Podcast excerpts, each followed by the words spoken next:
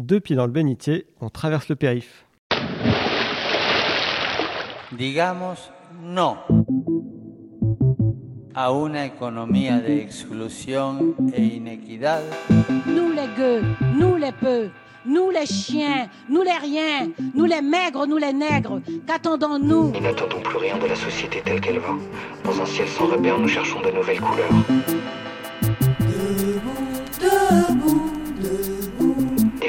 Multicolores nous attendent.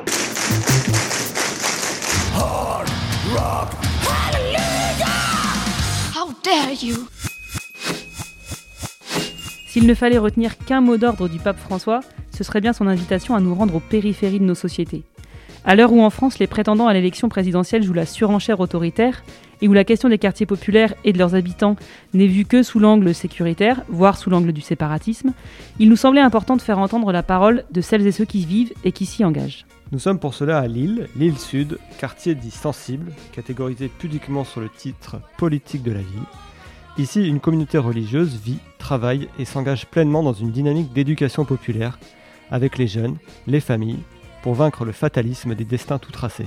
Et pour en parler avec nous aujourd'hui, nous sommes chez Anne-Flore Magnan. Bonjour Anne-Flore. Salut Anne-Flore. Bonjour Clémence, bonjour Martin. Donc Anne-Flore, tu as 33 ans, tu es religieuse salésienne de Don Bosco, tu nous expliqueras tout ça, et tu es éducatrice spécialisée à l'association Le Val de Caux, dans ce quartier de l'île Sud. Alors, on a un double défi à relever avec toi. Les quartiers populaires, ça véhicule beaucoup de clichés. La vie religieuse, ça véhicule aussi beaucoup de clichés. Donc, euh, religieuse en quartier populaire, c'est un peu la double peine des clichés. et du coup, pour commencer et te présenter, est-ce que tu préfères qu'on dise que tu es une religieuse éduxpé ou une éduxpé religieuse? C'est synonyme sans doute pour moi. Euh, je commencerai quand même par religieuse, parce que c'est l'engagement fondamental de ma vie. Et alors si techniquement, chronologiquement, j'étais éducatrice spécialisée avant d'être religieuse, euh, je crois vraiment que Dieu trace euh, un fil rouge dans nos vies et que, que c'est vraiment synonyme pour moi. Donc euh, on peut dire les deux en même temps. Je réponds pas vraiment à la question. C'est parfait. Et du coup, la, la- la vocation, en tout cas, pour toi, est dans la même continuité. Alors exactement, à la fois parce que ma vocation religieuse dans la congrégation des Sœurs Salésiennes de Don Bosco, c'est un engagement de toute sa vie donnée à Dieu pour les jeunes et les jeunes les plus en difficulté. Euh, quand on est éducateur spécialisé, en fait, on peut travailler et accompagner tout un tas de personnes qui ne sont pas des jeunes. Or, il était très évident chez moi depuis le départ que euh, j'avais ce désir d'accompagner les jeunes avant de me poser la question de la vie religieuse. Mais du coup, les, deux sont, vont vraiment ensemble. Et le, sens de la vie religieuse, en fait, c'est un appel à l'amour. Et donc, c'est un appel à aimer ces jeunes euh, qui sont parfois euh, pleins de clichés et, et qu'on connaît malheureusement pas assez bien. Alors aujourd'hui, tu travailles pour une association qui s'appelle le Val de Caux. Cette association a été fondée par un prêtre salésien aussi, Jean-Marie Petitclerc, à Argenteuil, en région parisienne. Vous avez une mission d'éducation populaire et d'accompagnement des jeunes et des familles dans les quartiers euh, populaires. Pour toi, quelle est la spécificité de l'approche euh, par rapport à une association, euh, on va dire peut-être plus classique, je ne sais pas si on peut dire laïque, financée par les pouvoirs publics Comment vous vous distinguez au Val de Caux? Le Val de Caux a été fondé à partir de la pédagogie de Jean Bosco, qui est donc le prêtre qui a fondé euh, la congrégation de Jean-Marie Petitclerc et, et celle des Sœurs, euh, qui avait vraiment ce désir, donc au milieu de la révolution industrielle italienne, d'accueillir les jeunes et d'aller les rejoindre là où ils sont. Et c'est vraiment la philosophie du Val de Caux, c'est cette capacité à aller vers les jeunes, aller les rejoindre là où ils sont et avec tout ce qu'ils sont, donc toute leur histoire de vie, toutes leurs difficultés et toute leur potentialité. Il y a vraiment cet aspect-là qui est hyper important pour nous. Et dans la pédagogie de Don Bosco, qu'on retrouve euh, dans toutes les structures de Don Bosco, il y a cette bienveillance, cette façon de, croire en le jeune, d'aller chercher en lui ce qu'il y a de bon euh, et de, construire à partir de ça. Et c'est vraiment le devoir de chaque éducateur d'aller chercher chez l'autre ce qu'il y a de bon à faire grandir avec lui. Donc il y a une, une alliance pédagogique qui se forme avec le jeune. Et je crois que ça, ça s'ancre vraiment dans la spiritualité de Jean Bosco lui-même, du coup qui est retransmis en pédagogie et qu'on peut accueillir comme une pédagogie euh, en étant laïque, en n'étant pas croyant, en étant d'une autre religion euh, sans problème. Euh, pour nous, éducateurs chrétiens, ça s'enracine vraiment dans l'approche que Dieu a avec nous-mêmes, en fait. Dieu est le premier éducateur, et je crois que Jean Bosco s'est inspiré de Dieu pour, pour sa pédagogie. Alors pour préciser, on va peut-être poser deux cadres, à la fois euh, Don Bosco et les Salésiens et euh, l'éducation spécialisée. On dit Salésien de Don Bosco, parce que Salésien c'est Saint-François de Sales, mais on parle de Don Bosco. Est-ce que tu peux rapidement nous clarifier un peu, pour- comme ça peut... c'est plus clair pour la suite de la conversation Donc Jean Bosco, qui était prêtre euh, à Turin dans les années 1840, a fondé cette congrégation au départ avec les jeunes qu'il avait lui-même accueillis pour aller prendre soin des autres jeunes. Et donc il a décidé de placer cette congrégation sous la protection de François de Sales, qui était quelqu'un de très connu euh, à l'époque, qui était notamment connu pour sa douceur et sa fermeté, qui sont les deux critères extrêmement importants pour Jean Bosco en éducation, d'être capable de cette douceur et de cette fermeté qui permet à l'autre de grandir et qui donne la valeur de l'amour et, de l'exigence du chemin. Donc ça d'un côté, et après on a euh, l'éducation spécialisée qui euh, n'a rien à voir au départ avec Jean Bosco, qui est vraiment ce champ de l'éducation dont l'objectif est de rejoindre l'autre pour l'accompagner avec les difficultés qu'il a. Donc en général, l'éducateur est destiné à accompagner des personnes en voie de marginalisation ou déjà marginalisées. Euh, et donc c'est là où il peut y avoir des tas, ça peut être des personnes âgées, des jeunes, des personnes porteuses de handicap, ça peut être euh, des personnes toxicomanes, des personnes euh, en difficulté sociale, dans des situations précaires. Donc c'est très large. et c'est là où dans nos maisons, que ce soit des écoles, des œuvres sociales, des paroisses, il y a un croisement des champs de l'éducation. Il y a souvent, euh, évidemment, euh, l'éducation nationale dans les écoles, ça paraît évident, mais je tends à croire que nos écoles ne sont pas juste des écoles de l'éducation nationale, il y a un plus qui est cette capacité de lier l'éducation spécialisée, l'éducation populaire, l'animation comme des outils pour permettre de rejoindre les jeunes et leurs familles et de grandir ensemble. Donc ce, métier d'éducatrice spécialisée au sein du Val-de-Côte, tu l'exerces ici dans ce quartier de l'île Sud. Officiellement, c'est un quartier dit politique de la ville. En fait, il y a plein de mots pour qualifier ces quartiers. On dit quartier populaire, on peut dire euh, quartier délaissé par euh, les politiques publiques, quartier sensible. À Paris, on parle carrément tout simplement de quartier et euh, tout le monde comprend ce que ça veut dire. On n'a plus besoin de préciser. Est-ce que toi, tu peux nous décrire, présenter en quelques mots ce, quartier dans lequel tu travailles et tu vis? Le, quartier de l'île Sud, donc c'est 23 000 habitants, 33 euh, hectares et plein de micro-territoires, donc avec des vies euh, liées aux micro-territoires qui diffèrent un peu selon là où on est, selon euh, le type d'habitat, le logement, l'urbanisation, etc. C'est quand même un quartier qui est vraiment en périphérie de la ville. Ça fait partie de la ville de Lille, mais personne n'est au courant, ni à Lille, ni à Lille Sud. Il y a vraiment ce périph' qui passe aux trois quarts de la ville et qui isole le quartier, au point que les gens pensent vraiment que l'île Sud, pardon, est une ville je ne sais pas si j'emploierais le terme de sensible, de quartier prioritaire, de REP+, de... parce qu'on peut mettre plein de mots en dessous. Euh, ce qui est sûr, c'est que c'est un quartier qui est plein de vie, euh, plein de potentialités, euh, où il y a des choses très belles, que ce soit par les écoles, les associations, les familles qui s'y vivent, et même par certaines structures de l'État. Enfin, la mairie dans le quartier œuvre beaucoup avec les associations, avec les habitants, donc il y a des choses très positives. C'est un quartier qui vaut la peine d'être rencontré et de s'y poser pour y vivre. Euh, et de voir les dynamiques en fait où il y a une notion hyper importante ici. Tout le monde a conscience que tout seul, on ne fera rien. Euh, il y a d'autres endroits où les partenariats, c'est toujours une question un peu compliquée quand on travaille ensemble parce que bah, il faut déjà gérer sa propre structure. C'est déjà un objectif qui est, pas mal. Euh, cette notion de travailler ensemble pour un bien commun, elle est hyper développée ici. À mon sens, ça s'enracine dans le christianisme social qui a beaucoup formé le territoire du Nord et l'Église du Nord. Et en fait, les gens ici ont cette capacité à travailler avec les autres, à vouloir aller chercher l'autre en disant j'ai besoin d'aide et j'y arriverai pas tout seul. Et je pense que c'est une des spécificités de ce quartier et de sa richesse. Et par exemple, là, depuis cette année si particulière qu'on traverse, est-ce que tu as pu être témoin ou même partie prenante en fait de dynamiques collectives qui auraient pu naître dans, ce quartier? Euh, En début d'année, il y a un groupe de prévention pour l'entrée en trafic euh, des mineurs, et donc des mineurs plutôt des enfants, qui a été mis en place avec différents partenaires sociaux du quartier, avec les collèges, avec certaines écoles, avec la mairie et plein d'autres euh, partenaires. Euh, alors, il y a un problème de, consommation et de vente de drogue dans le quartier depuis des années qui ne fait qu'exploser. C'est le plus gros point de vente de tout le nord de la France, donc c'est le, lieu où être si vous voulez euh, vous fournir sur certains produits. on a constaté pendant le premier confinement et le déconfinement que beaucoup d'enfants qui étaient scolarisés en fin de CM2 ou en début d'entrée en collège avait complètement décroché euh, de la scolarité et s'était lancé dans ce trafic. Alors, euh, par les, petites missions qu'on commence à 10-11 ans, donc euh, plutôt de faire le guet en bas des tours, de surveiller, de pouvoir alerter, etc., etc. Et donc, il y a eu cette volonté d'essayer d'intervenir rapidement en construisant des projets ensemble pour analyser d'abord la situation et ce qu'il y avait de nouveau ou pas, parce que c'est pas tout à fait normal qu'un enfant de 10-11 ans puisse penser que faire ça, c'est une possibilité dans la vie. Euh, qu'est-ce que cet enfant a vécu pour se dire bah, j'envisage ça comme quelque chose de réel et je, lâche l'école et à 11 ans je décide de faire le guet toute la journée pour gagner de l'argent.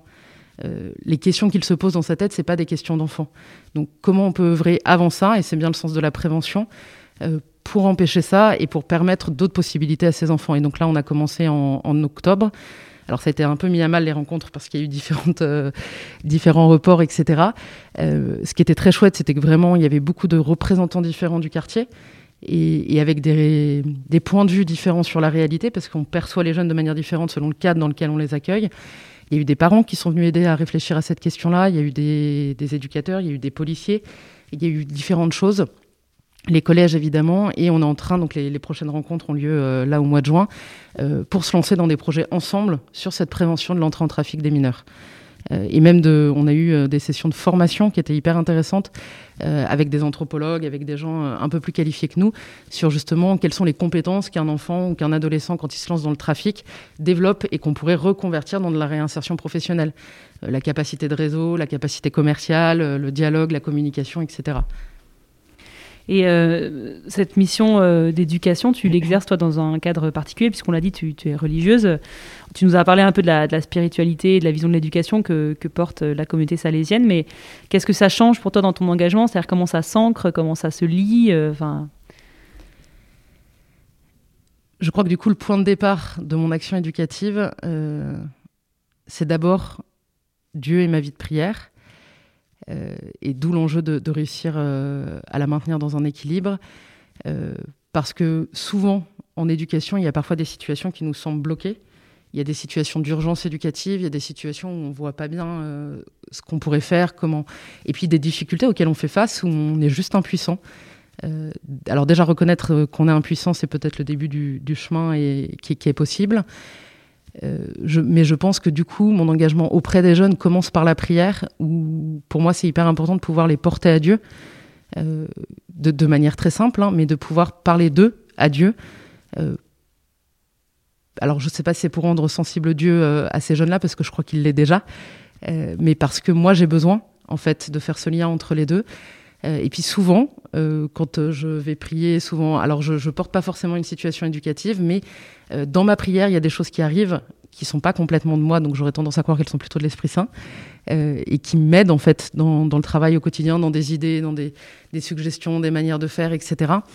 Euh, et je crois qu'après, ma relation à Dieu forge mon cœur d'éducatrice, dans ma capacité d'accueil, dans ma bienveillance, dans ma douceur, dans la capacité d'aimer l'autre, parce que aimer un enfant qui n'a pas de difficultés, c'est relativement facile, puisque la relation va être facile, on va passer des bons moments, on va aimer un enfant ou un adolescent qui a des difficultés, ça rend les choses un peu plus explosives, euh, mais d'autant plus intéressantes. Et c'est pour moi un oasis euh, dans ma vie de prière de pouvoir avoir ces moments-là où, euh, où je pose tout ça et je pose aussi les difficultés que j'ai dans certaines relations éducatives, que ce soit avec un enfant ou un adolescent. Donc il y, y a, cet enjeu-là, et puis il y a le, cette capacité de croire que rien n'est jamais terminé.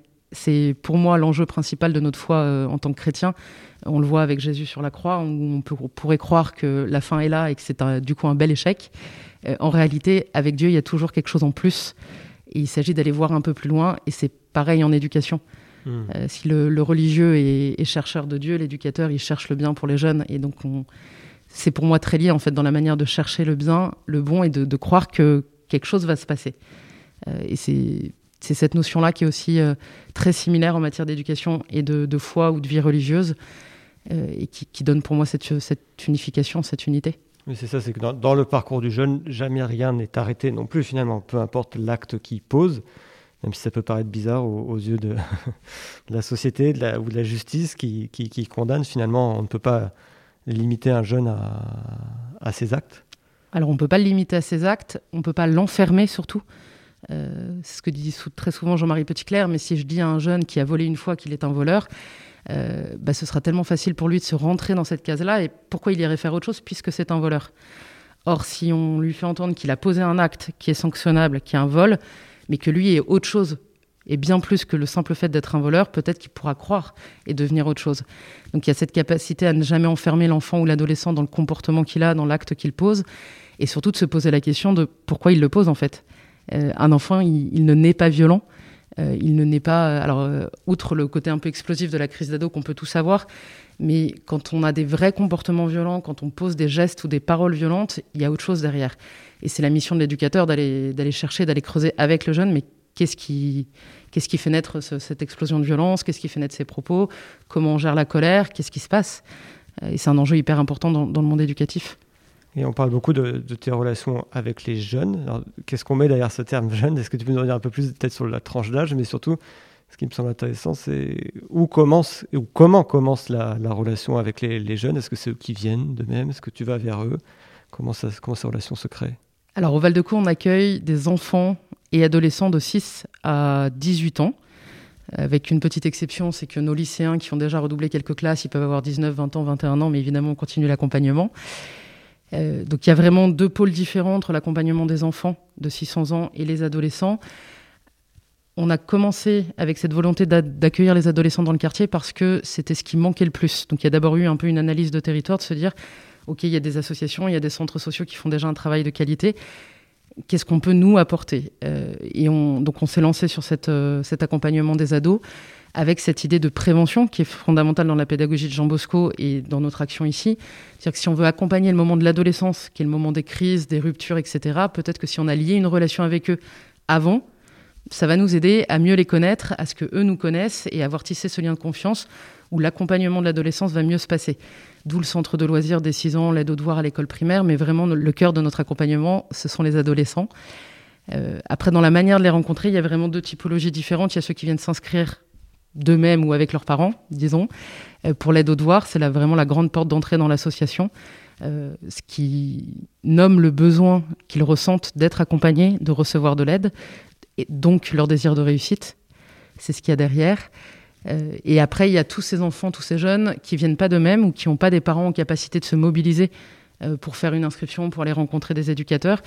Donc nous, on travaille avec les établissements scolaires, ou dans tous les établissements scolaires du quartier et un peu plus élargi. On est en relation avec un prof ou l'autre qui, euh, avec ses collègues, vont chercher les jeunes les plus en difficulté pour nous les, nous les renvoyer ou proposer en tout cas ce qu'on fait au Val-de-Caux aux parents et aux jeunes, ce qui permet d'aller un peu rattraper ce qu'on ne connaît pas. Et il y a l'aspect du travail de rue, alors qui est un peu nouveau à Lille parce que historiquement ça s'est pas fait, mais qu'on a commencé depuis l'année dernière. Dans ce désir de rejoindre les jeunes là où ils sont et d'aller vers, il y a beaucoup de jeunes qui n'entreront jamais dans une structure, qui sont ces jeunes invisibles, euh, qui sont très visibles dans la rue, mais invisibles euh, par ailleurs. Et l'enjeu pour nous est d'aller les rejoindre, à la fois pour habiter le quartier de manière un peu euh, posée et pacifique, et pour leur proposer euh, certaines choses. Alors ça peut être avec nous, Val-de-Co, ou du coup les mettre en lien avec d'autres. Euh, euh, un temps de travail il n'y a pas si longtemps que ça avec la mission locale, avec une nouvelle obligation de formation depuis août 2020, il me semble, sur l'obligation de formation pour les 16-18 ans. sauf qu'il faut qu'ils puissent rencontrer ces 16-18 ans, qu'on puisse les repérer, qu'on puisse. Ça, c'est une autre dynamique du quartier. Donc, on a mis ensemble tous les acteurs un peu du monde scolaire ou de l'éducation du quartier pour aller repérer ces jeunes qui ont décroché et d'essayer d'aller les récupérer. Donc c'est un enjeu quand on passe dans la rue, nous, quand on est dans nos balades éducatives, quand on anime un grand jeu dans la rue, d'essayer de repérer qui sont les grands du quartier, comment on peut les orienter vers d'autres euh, types de structures. Est-ce que dans ta relation, les, jeunes, les familles avec lesquelles tu travailles, ils savent que tu es religieuse, j'imagine euh, Et qu'est-ce que ça permet et qu'est-ce que ça bloque éventuellement? Enfin, Est-ce que ça a un enjeu dans la relation? Je crois pas que ça bloque. Ou alors on me l'a encore jamais dit. Euh, c'est possible aussi, hein, mais Avant de, parler de mon expérience, il faut avoir en tête que les sœurs salésiennes sont dans le quartier depuis plus d'une centaine d'années. Donc ça fait partie du paysage du quartier. Euh, donc tout le monde sait qu'il y a des sœurs. Et, c'est plutôt quelque chose de, très bien accueilli dans un quartier à plus de 80% musulmans. C'est une, une vraie richesse de notre vivre ensemble et, de vivre une foi ensemble aussi. Euh, la plupart des jeunes et des familles le savent. Quand ils ne le savent pas, ils l'apprennent très rapidement. Et ça pose pas de problème. C'est même un, une source de dialogue euh, et une source de. Ils ont un peu de mal à situer, pour la plupart des jeunes qui sont musulmans, ce que c'est qu'une religieuse, parce qu'il n'y a pas d'équivalent dans, dans, la religion musulmane. musulmane. Euh, donc souvent, ils font le, la comparaison à mettez imam. Alors pas du tout. Et puis, enfin, le prêtre et l'imam sont encore deux vocations différentes. mais pour eux, c'est pas. Eux, ils perçoivent la question de l'engagement et de la consécration à Dieu. Et ça, pour la plupart des familles musulmanes, euh, c'est quelque chose qu'ils accueillent très bien et pour, pour lesquels ça a du sens, vraiment. Euh, ils trouvent ça, euh, je crois, très riche d'avoir des gens capables de s'engager. Et puis, ils sont très touchés du fait qu'on vive au milieu d'eux et qu'il n'y ait pas de, comment, de séparation entre, entre l'accompagnement, entre la rencontre informelle dans le quartier, entre ce qu'on peut partager, entre euh, on a une, maman d'un jeune du Val-de-Caux qui est euh, à la mairie de quartier, au conseil de quartier depuis pas longtemps. Donc quand j'y vais, moi je la croise à la fois en tant qu'habitante, à la fois en tant qu'éducatrice de son enfant, à la fois que. Mais ça crée en fait des potentialités, enfin du potentiel en plus, donc c'est très chouette. Euh, Je crois que moi, ça me donne euh, aussi une capacité d'écoute sur la question de la foi chez les jeunes.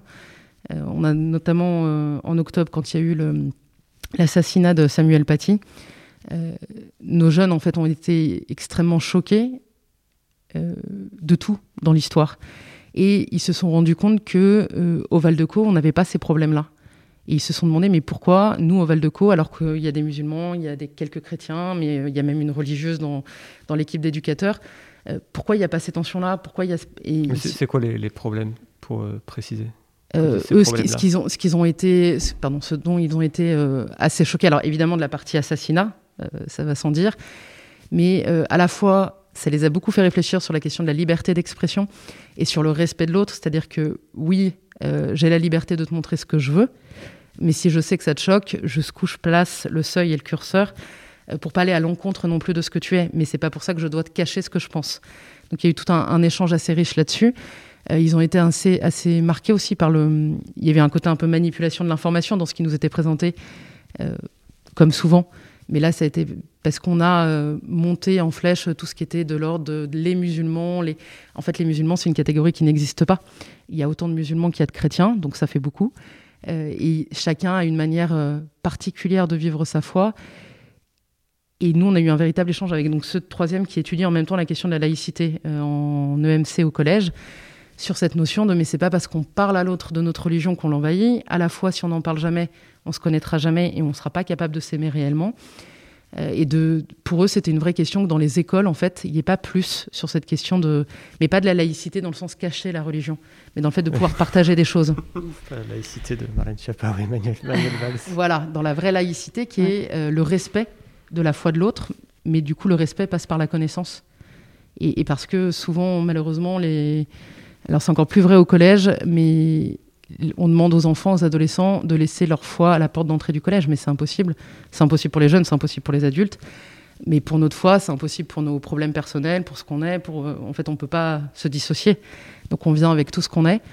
Euh, et ça a été un, véritable euh, temps de dialogue avec, avec nos troisièmes, très très chouette, à la fois pour moi comprendre des choses sur l'islam, donc j'ai appris beaucoup de choses, et eux entendre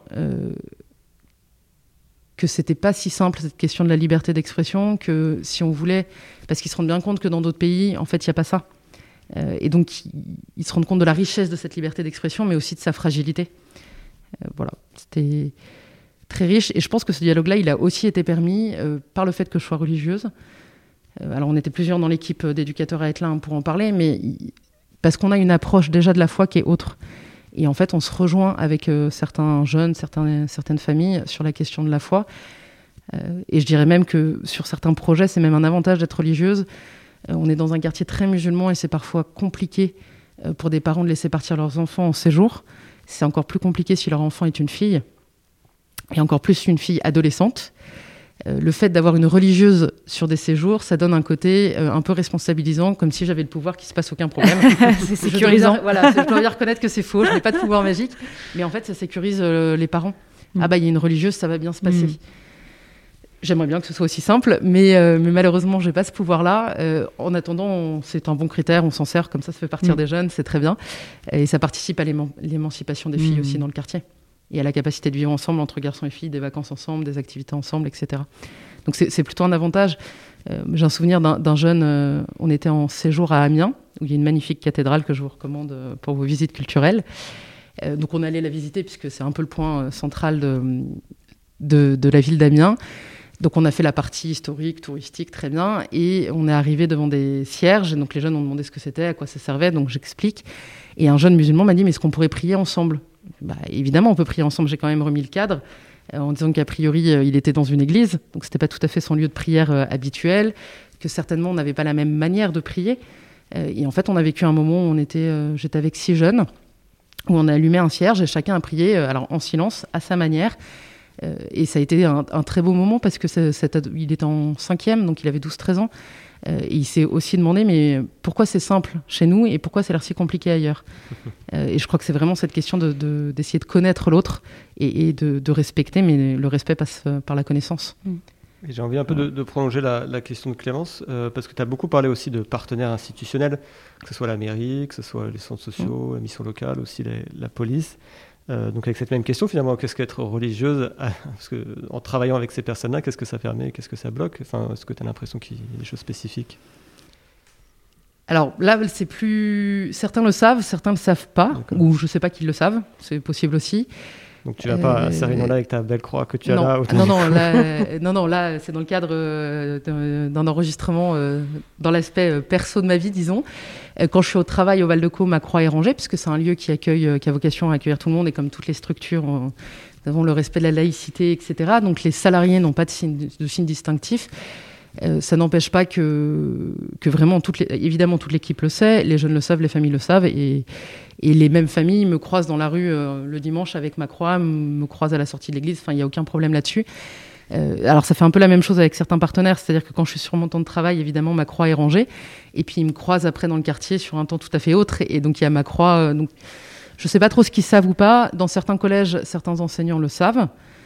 Euh, et ils sont, ils ont aucun, enfin, il n'y a pas de retour positif ou négatif. Il y a pas tant de, il y a même un enseignant que j'ai ensuite croisé à la messe, donc euh, donc c'était assez rigolo et ça a donné d'autres choses ensuite dans la relation et dans même dans le partage de la pédagogie de Jean Bosco, dans ce qu'on a pu échanger là-dessus, de, de, spiritualité et dans son engagement lui euh, d'enseignant. Euh, je pense que certains le savent parce que les sœurs sont connues dans le quartier. Et rapidement, ils savent où j'habite, donc je pense qu'ils connaissent bien. ils rentrent beaucoup dans cette porte.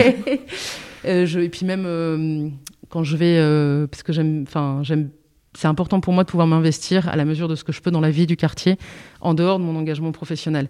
Donc les conseils de quartier, donc d'aller dépouiller quand il y a le moment des résultats des élections, etc. Et en fait, tout le monde sait, ça n'a pas l'air de poser de problème, mais je, crois qu'on a vraiment la chance d'être dans un, territoire qui a vraiment été marqué par ce christianisme social. Et donc ça paraît assez facile et évident pour tout le monde.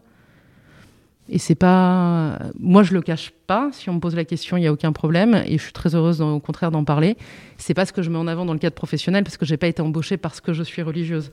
J'ai été embauchée parce que je suis éducatrice spécialisée, et, c'est pour ces compétences-là. Euh, et après, en fait, au quotidien, les deux se mélangent, et j'espère que c'est une richesse pour l'équipe dans laquelle je travaille.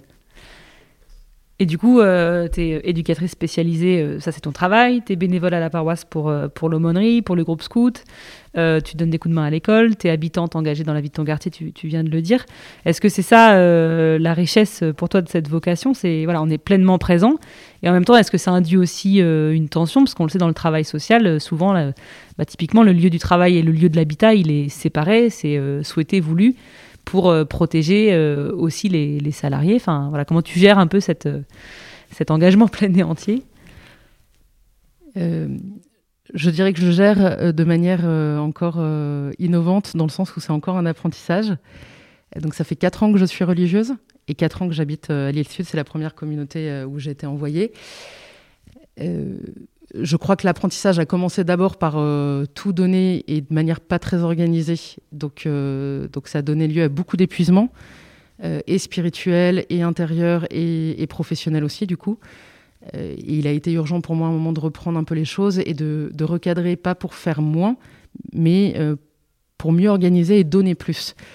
Je crois que l'objectif, il est de pas confondre le faire plus pour toujours plus. Et on est dans une société quand même de l'hyper-productivité, de euh, l'hyper-efficacité, etc.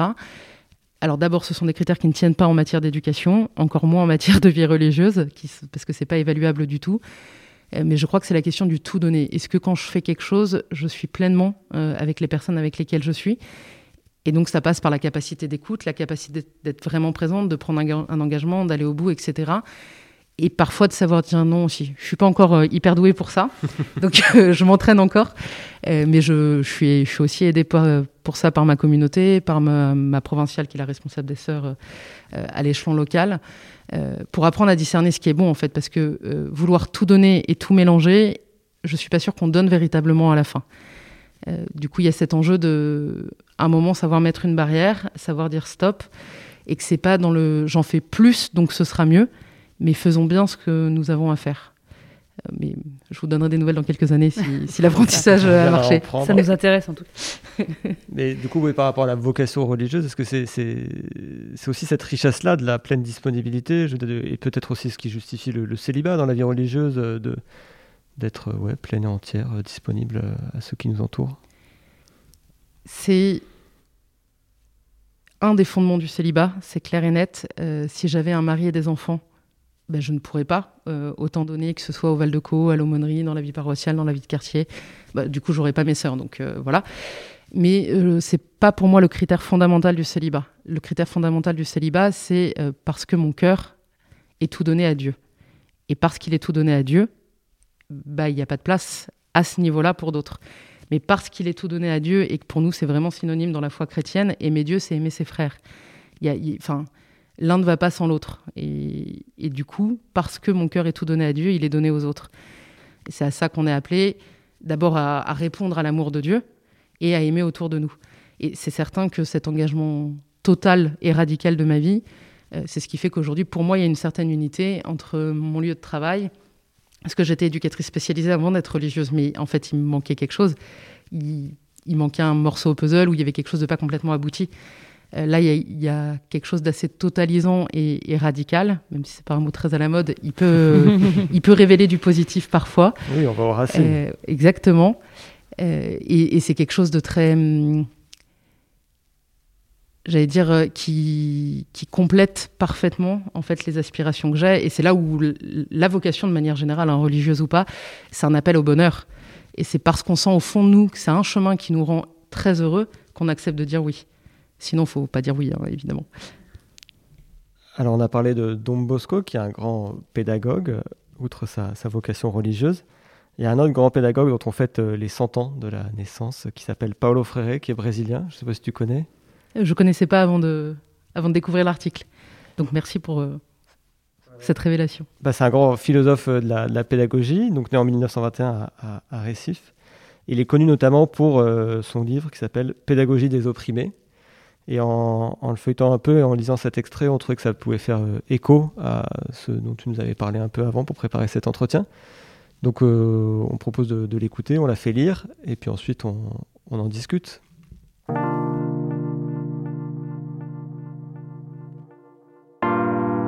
Qui, mieux que les opprimés, est préparé à comprendre la terrible signification d'une société oppressive?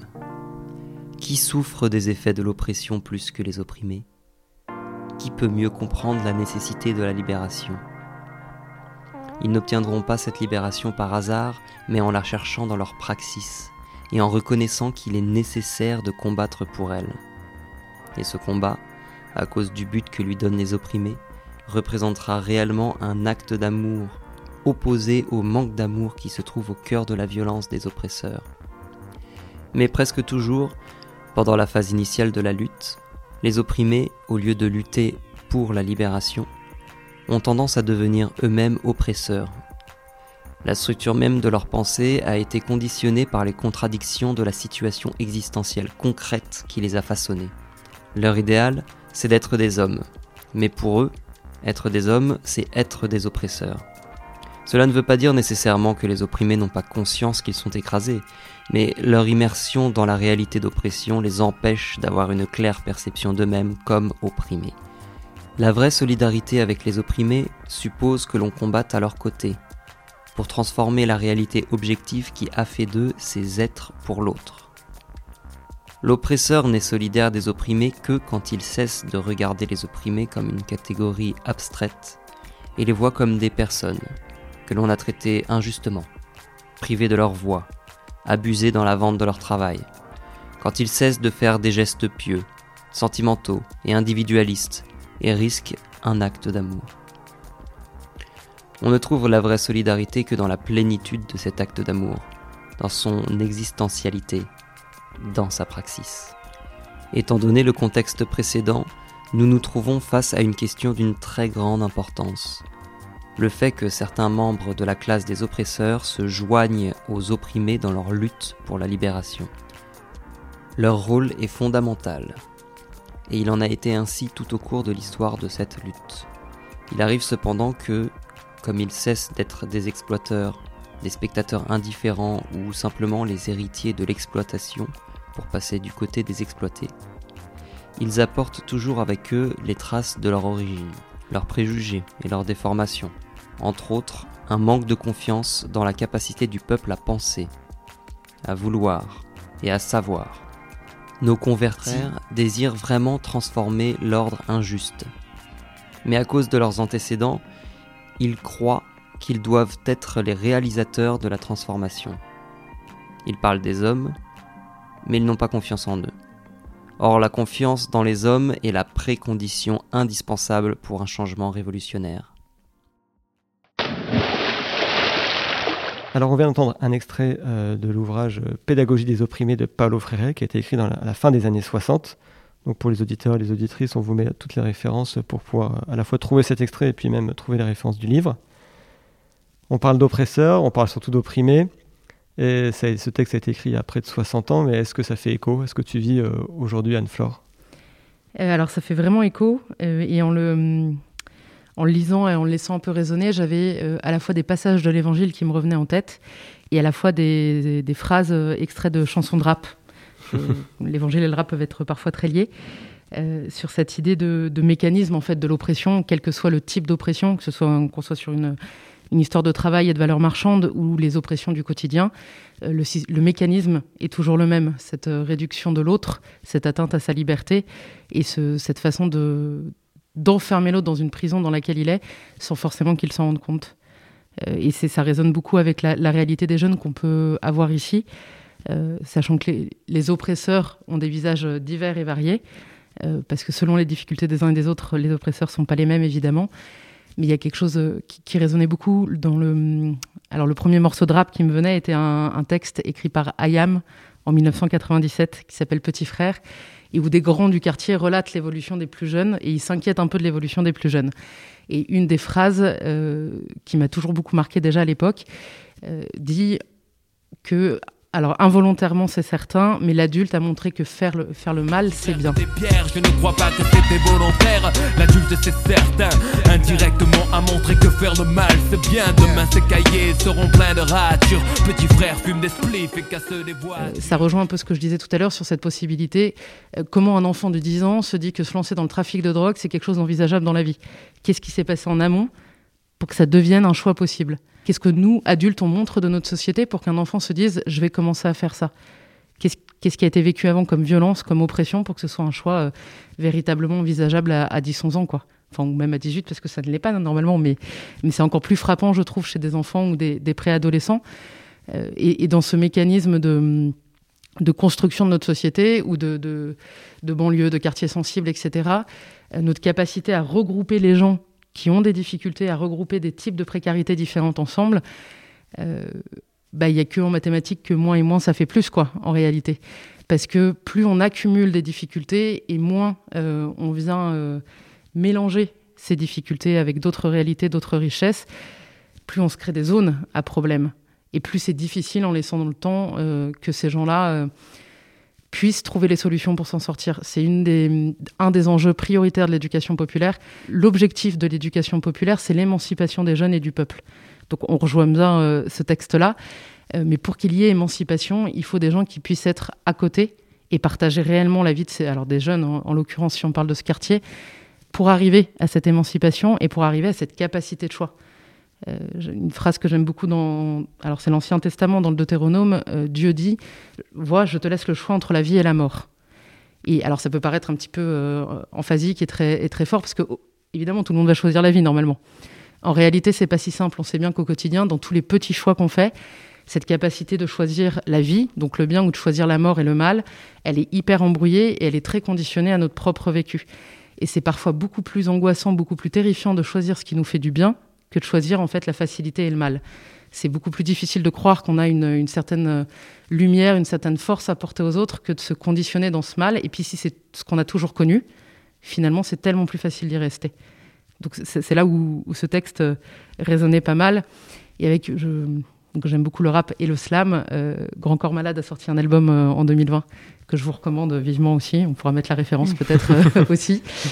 dans une des chansons qui s'appelle Enfant du désordre, Moi, elle m'a beaucoup touchée parce que j'ai l'impression qu'il décrit en fait la réalité de notre quartier. Je ne sais pas s'il est venu faire une étude pendant le confinement, mais je le trouve très juste dans ses propos. il dit notamment La violence est une rancœur qu'on a laissé grandir une colère prisonnière qui ne peut plus partir. Avant d'apprendre à sourire, il a appris à mordre. Il est parmi tant d'autres, un enfant du désordre. La violence est une rancœur qu'on a laissé grandir, une colère prisonnière qui ne veut plus partir. Ah. Et je crois qu'il y a quelque chose de très vrai dans ces mots-là. Ce que je disais tout à l'heure, un enfant ne naît pas violent. Donc s'il pose des actes de violence, c'est qu'on a mis en lui l'expérience qu'il a vécue, le contexte dans lequel il vit, des situations de violence et qu'on ne lui a pas enseigné encore d'autres moyens d'exprimer ça. On est tous euh, capables de violence, de colère, et la colère peut être une très bonne chose parce que c'est un indicateur aussi de certaines limites. En revanche, on est responsable de la manière dont on va l'exprimer et du mal qu'on va faire aux autres ou qu'on va se faire à soi-même. Et c'est toute cette question-là de, des opprimeurs, des oppressés, etc., de savoir euh, comment on permet à l'autre de plus être dépendant du modèle qu'il a toujours connu. Et c'est vrai chez des jeunes en difficulté, mais c'est vrai chez tout le monde. Euh, parce qu'on répète beaucoup le modèle sociétal, culturel, familial qu'on reçoit. Et on reçoit pas tous la même chose. Donc ça conditionne aussi euh, pas mal le reste de notre vie. Et tu disais que justement, un des enjeux de l'émancipation dans l'éducation populaire, c'est aussi ces personnes qui viennent partager le quotidien aux côtés. ça fait aussi écho au texte de Paulo Freire où il parle euh, je crois qu'ils parlent de convertis, mais qui viennent aussi, qui charrient un peu cet héritage euh, plutôt des oppresseurs finalement. Est-ce que tu te retrouves, toi, dans ton propre parcours, dans, ce que dit Paulo Freire par rapport à ça? euh, Je crois que oui, dans le sens où, en tout cas, quand j'ai commencé, quand j'ai senti en moi ce désir de vouloir être éducatrice spécialisée, je pense qu'il y avait un peu le désir de sauver le monde voilà, jusqu'à comprendre que quelqu'un d'autre l'avait sauvé avant moi.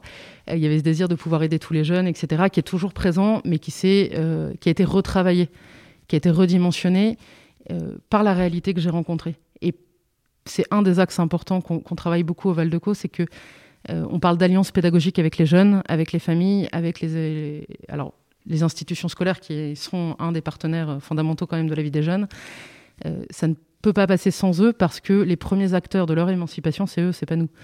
Ils peuvent pas le faire s'il n'y a pas des gens à côté, mais c'est pas nous qui allons le faire à leur place. Et c'est ce, en lisant euh, ce, passage-là, j'avais en tête l'image des pèlerins d'Emmaüs, où juste après la, crucifixion de Jésus, euh, deux pèlerins repartent euh, complètement dépités, parce que je pense qu'ils comprennent pas grand-chose à ce qui vient de se passer. On, leur avait vendu un truc extraordinaire, ça va être génial, donc il y a une déception énorme, une désillusion terrible. Jésus fait route avec eux, et commence par dire bah, qu'est-ce qui se passe? Alors qu'il sait quand même très bien ce qui se passe puisqu'a priori euh, il est un peu au courant de la, situation et il marche avec eux il prend le temps de faire ce chemin-là d'écouter jusqu'au bout de jamais être dans le, jugement ou de mais non mais t'as pas compris mais en fait je vais t'expliquer mais il part de ce que l'autre pense avoir vécu et c'est fondamental en éducation, c'est fondamental en psychologie, on part du ressenti de la personne. Est-ce que c'est la réalité ou pas, ou est-ce que la réalité est autre C'est encore une autre question. Mais le point de départ, c'est ça. Et Jésus va jusqu'à accepter l'invitation des pèlerins, alors que euh, il n'a pas besoin de manger Jésus à ce moment-là, a priori, puisqu'on est plutôt dans la phase de résurrection, tout ça. Donc c'est plutôt un problème euh, résolu. Euh, il prend le temps d'aller au bout de la démarche des personnes, et quand il comprend que les personnes ouvrent leur cœur, ouvrent leur intelligence, il s'efface, parce qu'il n'y a plus besoin de lui à ce moment-là. Donc il laisse les autres libres, mais il a fait route réellement, et c'est eux qui sont devenus acteurs de ce chemin-là, et qui ont invité le Christ, qui ont invité Jésus à leur table. Et euh, on parlait, euh, parlait d'oppression et tu, tu, tu donnais l'exemple de la violence. Le et moi je me dis euh, voilà ce que vous faites, le travail que vous faites au niveau individuel, il est extrêmement précieux et dans le parcours d'un jeune, c'est quelque chose qui vraiment fait la différence et dans le parcours de tous les jeunes sûrement que, que vous voyez. Pour autant, dans l'oppression, il y a la question structurelle. Et tu le disais, ce quartier, il est, il est coupé des autres. C'est souvent le cas, hein, en fait, des quartiers euh, dits populaires, sensibles. Voilà, euh, c'est qu'ils sont euh, bah, coupés physiquement, très loin, inaccessibles en transport en commun, qu'il n'y a, plus de service public, que l'école, bah, c'est clairement une terre de mission, et que parfois on a aussi une éducation nationale qui est elle-même un, instrument d'oppression. Enfin, donc comment on peut transformer l'essai de ces gestes d'amour et de regard de, confiance que vous portez pour, euh, pour euh, sortir un peu de ce discours. Euh, ces quartiers-là, c'est les quartiers perdus de la République, et donc la seule solution maintenant, c'est l'oppression, etc. Donc comment voilà, comment il y a quelque chose qui peut se jouer au niveau structurel pour raccrocher les parcours de manière collective, quoi? je, crois beaucoup. Alors évidemment, il faut que ce soit des éducateurs ou d'autres personnes hein, sur le terrain, mais pour les gestes concrets du quotidien, ça c'est certain. Et à chaque échelon, il faut des personnes formées et compétentes et qui croient à la vocation de ce qu'on fait. si notre directrice au Val-de-Co croyait pas à la pédagogie qu'on porte, nous on serait en échec parce qu'on serait nous éducateurs en train de le porter. Ce serait peut-être déjà pas mal, mais on n'irait pas plus loin parce qu'elle en est convaincue, elle le porte avec d'autres directeurs, avec d'autres institutions. Et plus on remonte les niveaux de l'institution, plus ça devrait être le cas, ce qui n'est pas toujours vrai. Euh, l'autre aspect, c'est que je crois beaucoup à l'alliance entre l'éducation nationale, entre l'éducation populaire, euh, entre la, parentalité, donc la coéducation qu'on peut faire avec eux et tous les mouvements d'éducation qu'il y a autour. C'est quelque chose, à mon avis, qu'on gagnerait à redécouvrir euh, et qui est un peu remis en question parce que depuis janvier, l'éducation populaire a quand même été engloutie par l'éducation nationale sans qu'on en parle plus que ça, parce qu'a priori, il y avait d'autres problèmes à gérer. Mais même nous, euh, travailleurs sociaux, bah, on a lu l'info et puis on est passé à autre chose. Quoi. À la fois par dépit du nombre de changements qu'il y a tous les ans et on ne comprend pas grand-chose. Or, je pense que chacun a vraiment sa richesse à porter là-dessus et une complémentarité. Mais ça demande de former aussi les professionnels de l'éducation à travailler ensemble. C'est pas naturel pour un enseignant et un éducateur spécialisé de travailler ensemble. Ils n'ont pas du tout le même référentiel professionnel. Ils n'ont pas l'impression d'avoir les mêmes objectifs, alors qu'en réalité, l'objectif commun, c'est la croissance du jeune et son émancipation. Donc, il y aurait pour moi à vraiment structurellement travailler à cette complémentarité-là entre éducation nationale, éducation populaire et les parents, qui sont une part euh, extrêmement importante, euh, et, d'aller. Euh, en fait, alors c'est fait dans certains quartiers, parce que je pense que c'est fait chez nous, mais dans d'autres quartiers plus abandonnés de l'État, d'aller y vivre, de s'y remettre, d'aller créer des projets, des structures. Il y a des gens qui attendent ça. Il y a des difficultés, c'est certain. Il y aura des échecs, c'est certain aussi. Euh, notre, euh, c'est un de mes philosophes préférés qui s'appelle Michael Jordan, très grand basketteur, euh, qui disait qu'en fait c'est le, nombre de fois où il a échoué qui lui a permis de réussir. Donc tous nos projets qui parfois échouent, en fait c'est cette capacité à rebondir, à aller de l'avant et, du coup à recommencer. Mais ça passe à la fois par la formation des personnes, cette volonté d'œuvrer ensemble et, à mon avis par cette complémentarité éducation nationale, éducation populaire.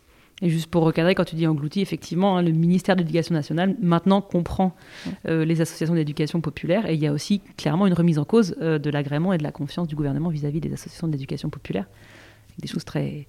Voilà, plutôt de l'ordre de la méfiance et, du contrôle. Exactement, et plutôt de l'ordre de l'incompréhension pour nous, parce que, euh, mais même sur cette histoire de vacances apprenantes, très à la mode l'été dernier, euh, j'entends bien que les enfants, les adolescents ont eu deux mois, voire quatre mois un peu compliqués à l'école, et donc il fallait essayer d'œuvrer pour qu'ils aillent mieux, ça on est tous d'accord. labelliser le concept de vacances apprenantes, c'est dire qu'en fait, que fait l'éducation populaire depuis 60 ans en France? Si nos vacances habituellement, elles ne sont pas apprenantes, en fait c'est un échec de l'éducation populaire. Sauf qu'il faut peut-être sortir de l'image qu'on a de ce que c'est apprendre, parce qu'on n'est pas obligé d'apprendre avec une chaise et une table. Euh, la capacité d'expérience, alors là après on ira toucher aux intelligences multiples, mais le fait d'apprendre en faisant toute la partie ludique, expérimentale, est mille fois plus apprenante qu'un manuel de maths.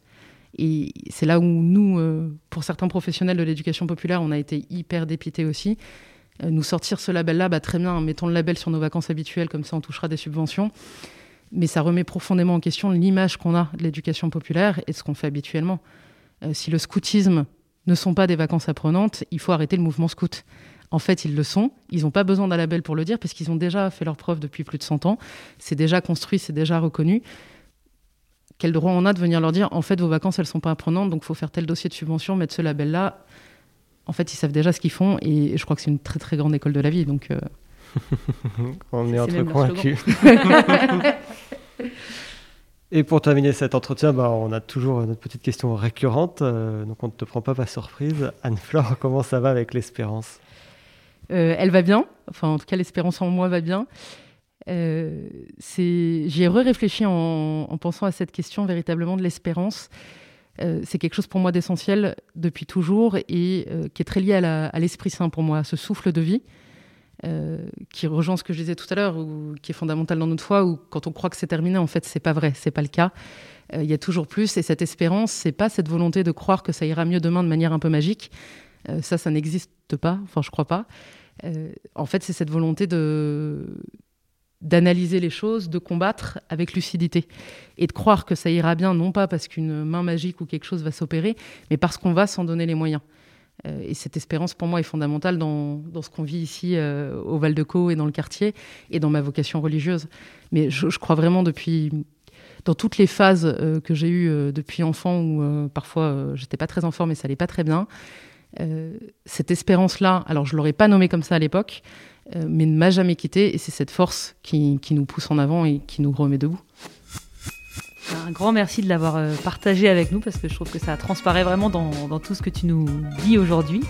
Euh, cet entretien en tant que tel, il vient un peu clôturer la première saison euh, du podcast, même si c'est pas le dernier, mais c'est le dernier des épisodes autour d'une jeune figure du christianisme social. Et pour l'été, on vous réserve une petite surprise. Donc restez en, lien avec Depuis dans le bénitier, continuez à, partager nos, nos, épisodes autour de vous. On se retrouve très vite pour le dernier épisode qui clôturera cette riche première saison. Et David, il nous dit, et d'ici là, mais là, j'ai pas, pas d'idée. Trop en confiance pour ce dernier épisode.